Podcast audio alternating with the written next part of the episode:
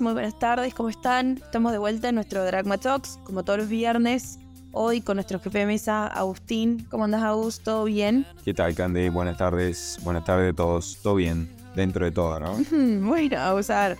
Arranquemos. Hoy la idea es hacer un programa un poquito distinto, repasar menos lo que es em, el contexto internacional, porque la verdad que no hubo muchas noticias esta semana.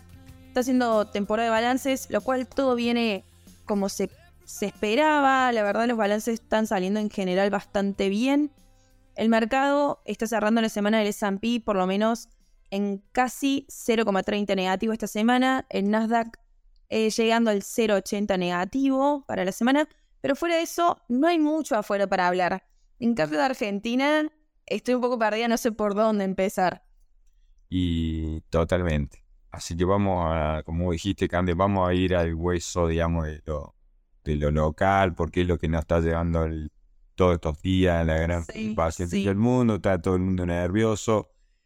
Hay muchísimos rumores de todo tipo, principalmente hoy viernes hemos escuchado de todo, y viene, eso viene sucediendo en los últimos 48 horas, diría yo, durante la noche, bueno, todo el fin de semana va a ser, creo yo, un reguero de rumores y todo. Así que yo diría, vamos a, vamos a Argentina, vamos a un poco de Argentina de lo que fuimos. ¿Qué podemos decir? No nos alcanza el podcast aparte para repasar todo. Pues sí. Pero bueno, eh, el tipo de cambio me... Disparó, arrancó, venía bastante quieto. Llama, por lo menos a mí me llamaba la atención que estuviera tan calmo, que estuviera cuando la máquina no acompañaba esa calma que tenía el MEP mm. y arrancó y no paró. Creo que eso cuando el anuncio de inflación de 7-7 de marzo, sí. Me parece que, ahí un poco la situación se empezó a, a, disparar.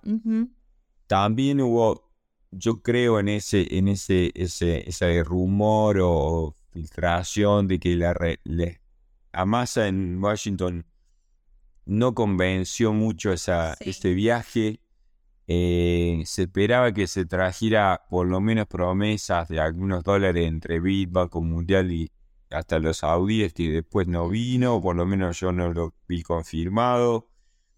Y eso ahí empezó a enrarecer el ambiente, quizá a mediados de semana, y de un día para el otro empezó a subir más fuerte de lo normal, lo vimos, y, y ahí empezó empezó una administración de la intervención del gobierno un poco, eh, ¿cómo te diría?, desprolija. Sí, Salieron un día a cerrar fuerte antes de ayer, el miércoles, el miércoles fue el cierre. En 10 minutos lo bajaron prácticamente un 10%, por ejemplo, al G30, entonces se vio una intervención Ayer se volvió a repetir, no lograron bajar el tipo de cambio, pero el volumen operado en la última media hora de rueda representó más del 30% de todo el día, ¿no? En términos de volumen. Entonces, la intervención estuvo, nada más que, por ejemplo, ayer no tuvo efecto. Lo bajaron muy poquitito, ¿me entendés? Y eso se está notando. Y eso afecta eh, a lo, al precio de los bonos. El precio de los bonos se ve, digamos, artificialmente afectado eh, de manera negativa en ese cierre del día los bonos globales, tanto los globales como los de Argentina, ¿no? Eh, eh, y de ahí empieza una, una, espiral de miércoles, jueves y viernes. Hoy también llegó a tocar arriba de los 441, 42, 40 y pico también, depende del operador, digamos, pero eh, ahora lo salieron a bajar. Nosotros estamos grabando esto unos minutos, alrededor de falta 40 minutos para el cierre de la rueda del viernes. Este, quizá veamos alguna marca de, precio mucho más abajo de lo que operó durante todo el día, que fue alrededor de la zona de 440 pesos de milleta de rueda en adelante. Pero bueno, esa es la situación. Hay una infinidad de rumores que van a escuchar o lo, están escuchando durante el fin de semana. Se van a amplificar esa, esa distribución, digamos, de rumores de todo tipo hasta que de Corre muy seguido y la estuve escuchando todo el día de hoy por distintos lugares, que el lunes abrió una evaluación del 50% del oficial, que básicamente eh, hoy Daniel eh, Alberto Fernández se bajó de la candidatura. Eso para mí el mercado lo leyó mal además porque la lista de los que siguen, ¿cómo será Alberto, no? Que la lista de los que siguen son peores, salvo Massa, para los, el mercado, digamos. Entiendo que el mercado está leyendo que el único potable es Massa del lado del, del oficialismo. Y, lo, y todo esto lo que tiene es que se agranda la figura de Milley en, en términos, porque también eh, eh, en términos políticos, pero también en, términos mediáticos, porque Exactamente, la dolarización prácticamente se está hablando en todos lados, la ha instalado él. Creo que por muchas razones es inviable eh, desde esta base y desde esta situación. Tendremos que hacer muchas reformas para que eso sea eh, de alguna manera factible con, con cierto éxito. Pero bueno, en, en mi charla para para los clientes del martes anterior yo dije, le copiaba algunas definiciones a un informe de la gente de 1816, ellos decían, eh, ¿existe la chance de que normalice? Argentina se normalice, sí, pero no sin antes una licuación masiva previa y o un default de pesos. Y que es algo que nosotros repetimos mucho en los últimos podcasts de que, a ver, antes o después, yo creo que algo va a ocurrir que nos va a costar a todos como sociedad, ¿no? Y de ahí yo creo que viene esto que dice 1816 y que estás contando vos, Agus, de que, a ver, en algún momento o una evaluación o algún ajuste fuerte va a tener que haber. No hay otra forma, yo creo, de arreglar la macro que no sea mediante algo que como sociedad nos cuesta a todos. Tal cual, y eso también decían en ese eh, informe ya viejo, que sí. mucho día, pero las frases sí me gustaron porque ellos decían, resolver rápido y ordenado es imposible, pero quizá eh, resolver lento y ordenado tampoco. O sea, entonces empiezan las soluciones eh, prolijas, empiezan a ser mucho más difíciles con el correr del tiempo. Nosotros esperamos que la situación tal cual la estamos viendo estos días, veremos si se calma. Lo han hecho muchas veces. ¿eh? Recuerden que hemos vivido ya días de mucho estrés, dos o tres días, el dólar rumores, rumores, muchos rumores y después se desactiva por algún tema. Salen con algún... Se calma la situación y, y, se, y sigue, digamos, la, la música también. Pero nosotros esperamos o esperamos que la situación de gravedad se ponga difícil ya más cerca de, de junio específicamente el 24 de junio, recordemos que ahí es la presentación de la lista paso. Massa hasta ahí tiene para decir si se presenta como candidato o no. Exacto. Él viene diciendo también, eh, para usar los, los análisis de 1816 en ese punto también, que él, el ser candidato y ministro es incompatible, con lo cual desliza que él se debería bajar, si se presenta se iría del Ministerio de Economía, pero bueno, si él se va del ministerio no es lo mismo que agarre el ministerio Rubinstein o Marco Labaña o otros de la segunda línea directa de él, a que si lo agarrara, por ejemplo, Aracre, que, que es una renuncia que vimos estos días, eh, se va el jefe de asesores, que era Antonio Aracre, que el que no lo conoce, era el CEO de Singenta, que después su trabajo en el sector privado se fue a asesorar a Alberto hace ya algún tiempo, unos meses. No duró mucho dentro de la política. No. Y, pero ¿qué pasó? Se había filtrado un plan económico de este señor que le había propuesto a Alberto Fernández y le había y le iban a presentar a Massa creo que no llegaron ni a presentárselo porque por lo que le dijo bájalo. Sí. Pero en teoría lo que sucedió fue que en ese plan estaba la hipótesis de una evaluación de un salto, digamos, de evaluatorio, etcétera, y varias medidas un poco drásticas, ¿no? Entonces, Massa le baja el pulgar al el comienzo de esa, de esa, o el atisbo de implementar ese plan, se tiene que ir este funcionario, digamos, o asesor. Y también eso se, se junta con todo lo que hablamos antes, los mismos días, todo igual. Entonces, la, situación política no ayuda. Para nada. Para nada. No. A una situación donde ya con el FMI no estamos cumpliendo ninguna meta. La verdad que el dólar tiene el FMI y, y- y la verdad que tengo una imagen. Mi- no Mala. quiero decir lo que piensa el FMI porque no, no voy a ser para nada simpático, pero digamos, todavía el FMI está pensando, está haciendo número con que nosotros vamos a tener una pérdida de, de- de liquidación por sequía de 6 mil millones de dólares, o sea, hay cosas irrisorias. Entonces se habla de que ellos, bueno, obviamente que vamos a tener que re- reescribir el, el- Pero- el acuerdo. Ah, ya ayer salió que ya, a ver, el te- la meta de reserva ya la habíamos incumplido, ¿no? Hace poquito. Ayer salió que la meta fiscal también. Y también ya se está hablando de que el gobierno le está pidiendo al FMI que le adelante desembolsos por cerca de eh, 10 mil millones de dólares que deberían entrar en junio, septiembre y diciembre, que los adelante para ahora.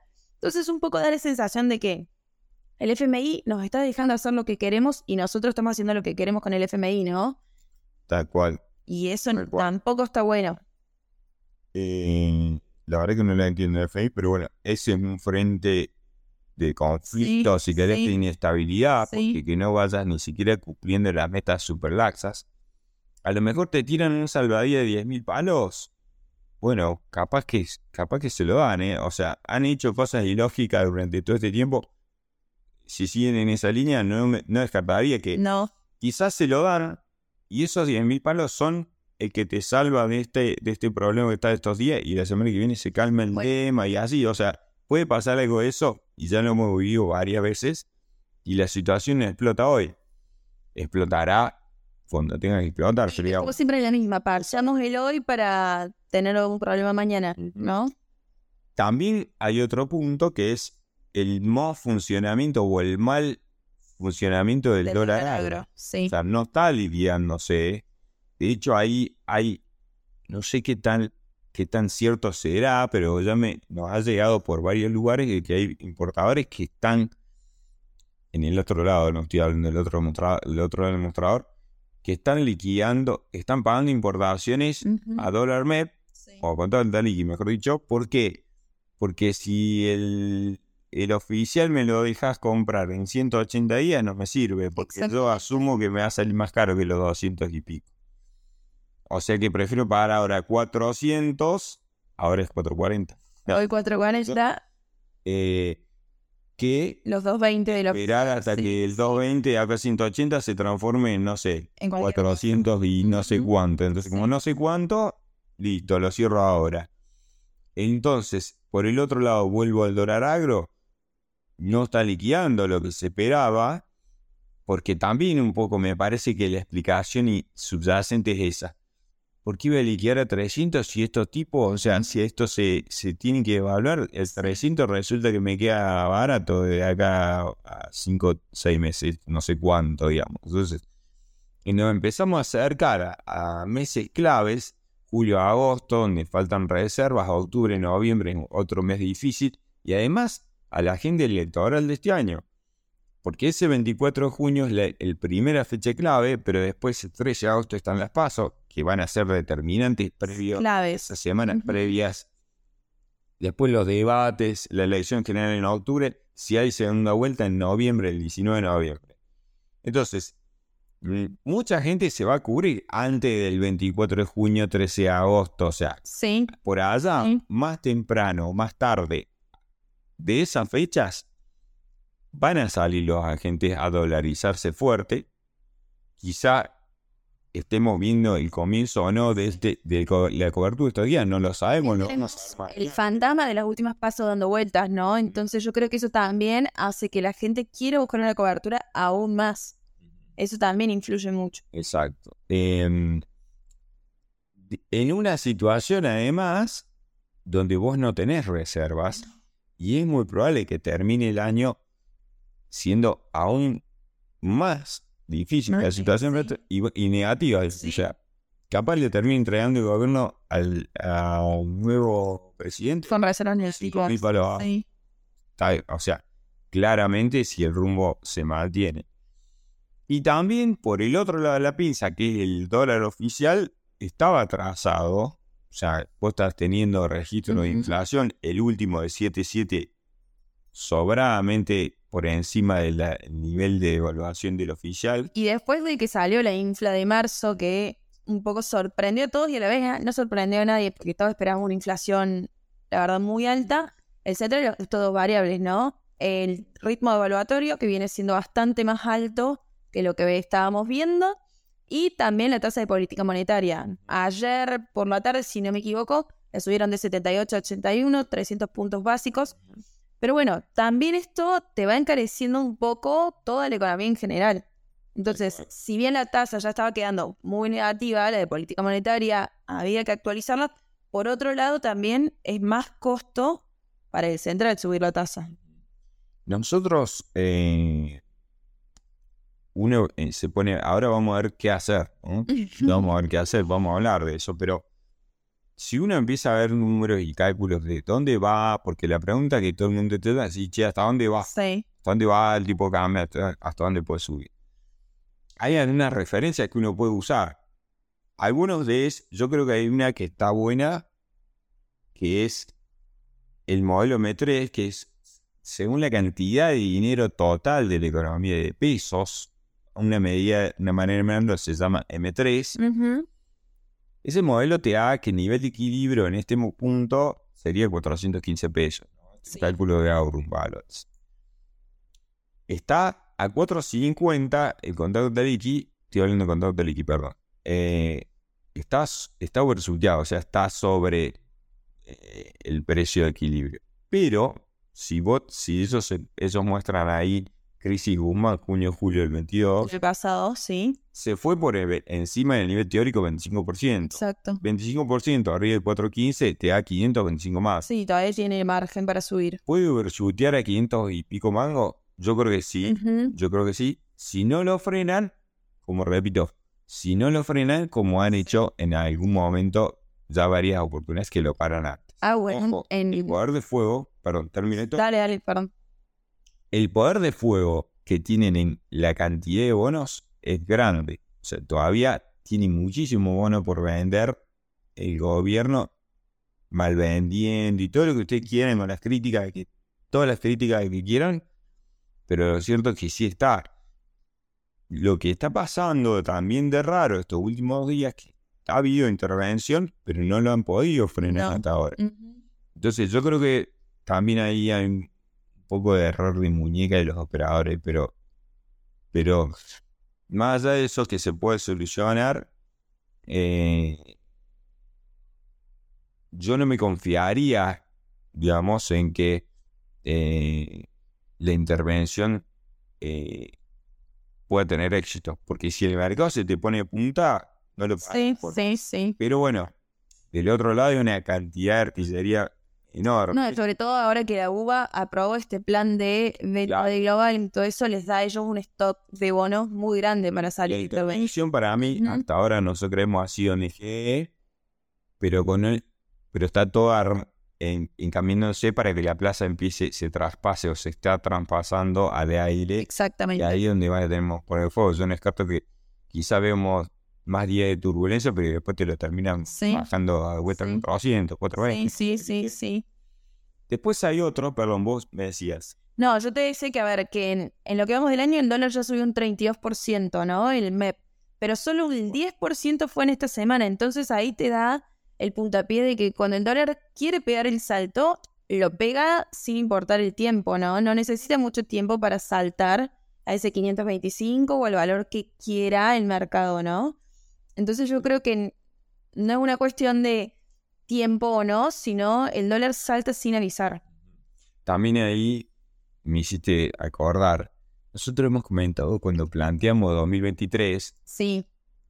decíamos, hay muchas posibilidades de que este no sea un año como los dos anteriores donde la inflación le ganó el dólar. Quizá sea un año donde el dólar le pueda ganar a la Y ese salto de esta semana te pone al dólar por encima de la inflación.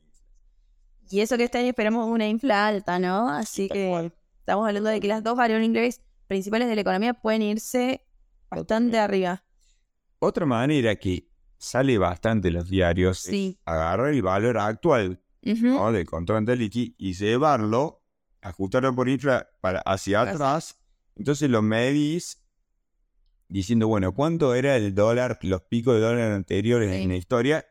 A precio de cuánto sería. Entonces, eso, ese cálculo está bien teóricamente, pero yo creo que tiene un defecto, tiene un defecto temporal, digamos, técnico, digamos, para mí, porque no tiene en cuenta la tasa, entonces yo, pero bueno, eh, es, discutible, pero lo usa mucho, entonces lo vamos a, mostrar. Julio del 22, a precio de hoy, crisis humana, estoy hablando, ¿no? El pico de precios, si fuéramos trasladado a precio actual, sería 587 pesos. Bien. Ese pico, ¿no? Sí, ese 25% que subió con Guzmán. Enero del 22 sería 560 pesos actuales y pandemia, o sea, octubre del 20, crisis. Sí. Eh, crisis acá en Argentina, 730. Bien. Creo que no, no vamos a ver 700 ahora, pero sí ven que 500 no es una cosa de locos. Asusto, no, bueno, sí. No, no estamos diciendo, ojo, hay que decir nada. No estamos diciendo que la semana que viene va a ir arriba de 500. No, no es para generar pánico en lo absoluto, pero vos ves que, a ver, en algunos periodos donde hubo alguna crisis, ¿no? Política, económica, lo que fuera, el dólar disparó. Entonces, a ver, frente a estos dólares que ya no parecen tan irracionales pensar en un dólar arriba de los 500 pesos a vos, ¿qué, qué podemos hacer rápidamente? ¿no? Es una charla también que podemos estar horas hablando, pero ¿vos hacia dónde vas? Yo creo que, bueno, por supuesto que la primera alternativa siempre es irte a dólar. Bien. Yo te consigo 4.30, te diría, mira, un cálculo simple es otra medida más. Sí. Base monetaria más la misma base menos reserva te da 480, 476 a valores de hoy. Y es un nivel intermedio, ni de crisis ni de tranquilidad. Ese nivel me parece que puede ir tranquilamente a pararse en esa zona y sí, tranquilamente. Entonces yo todo lo que esté abajo de 450 te diría y cerralo. Puede ser que mañana esté 420, 400 de vuelta y sí, pero. Es lo de siempre. Después de capaz que igual lo va a tener ahí. Entonces. Exacto.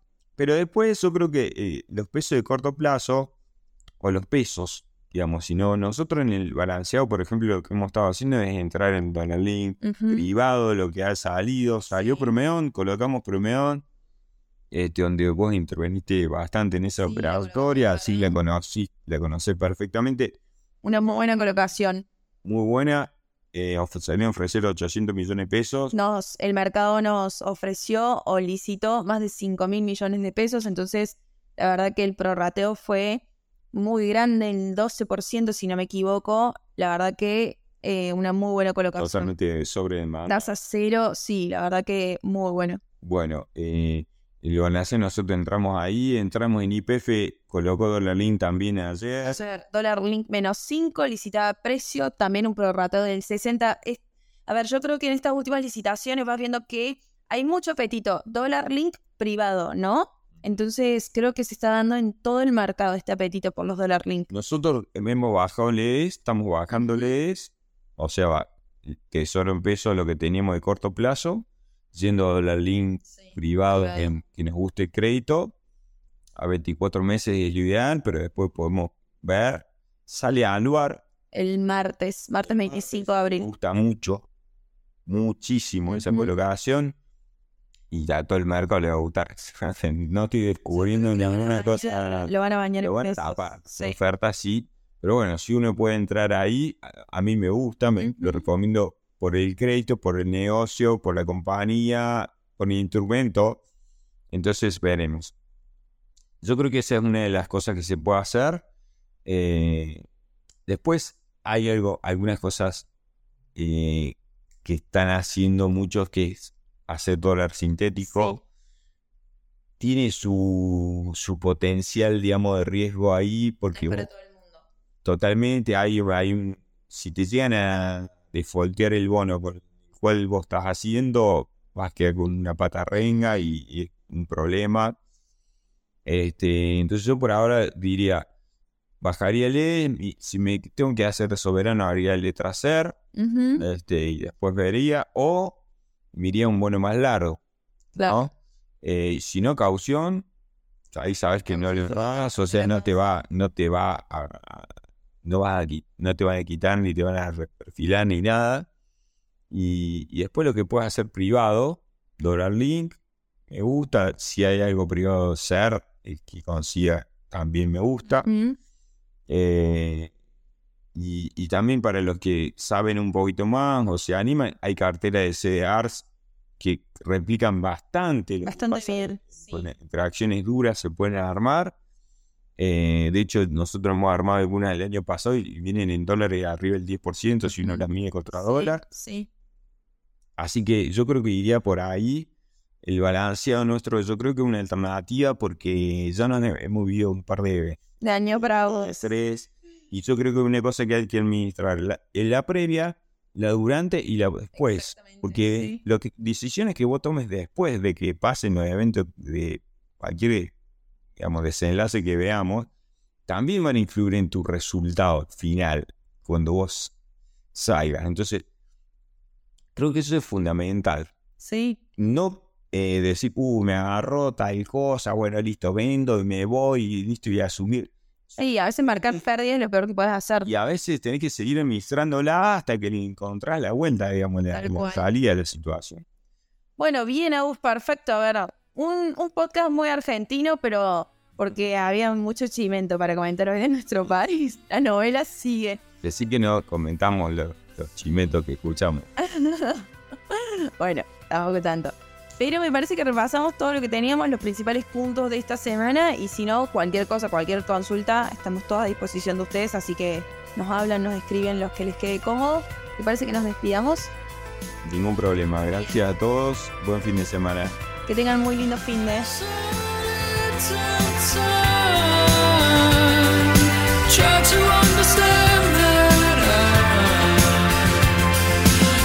to stay in the game. I tried to stay.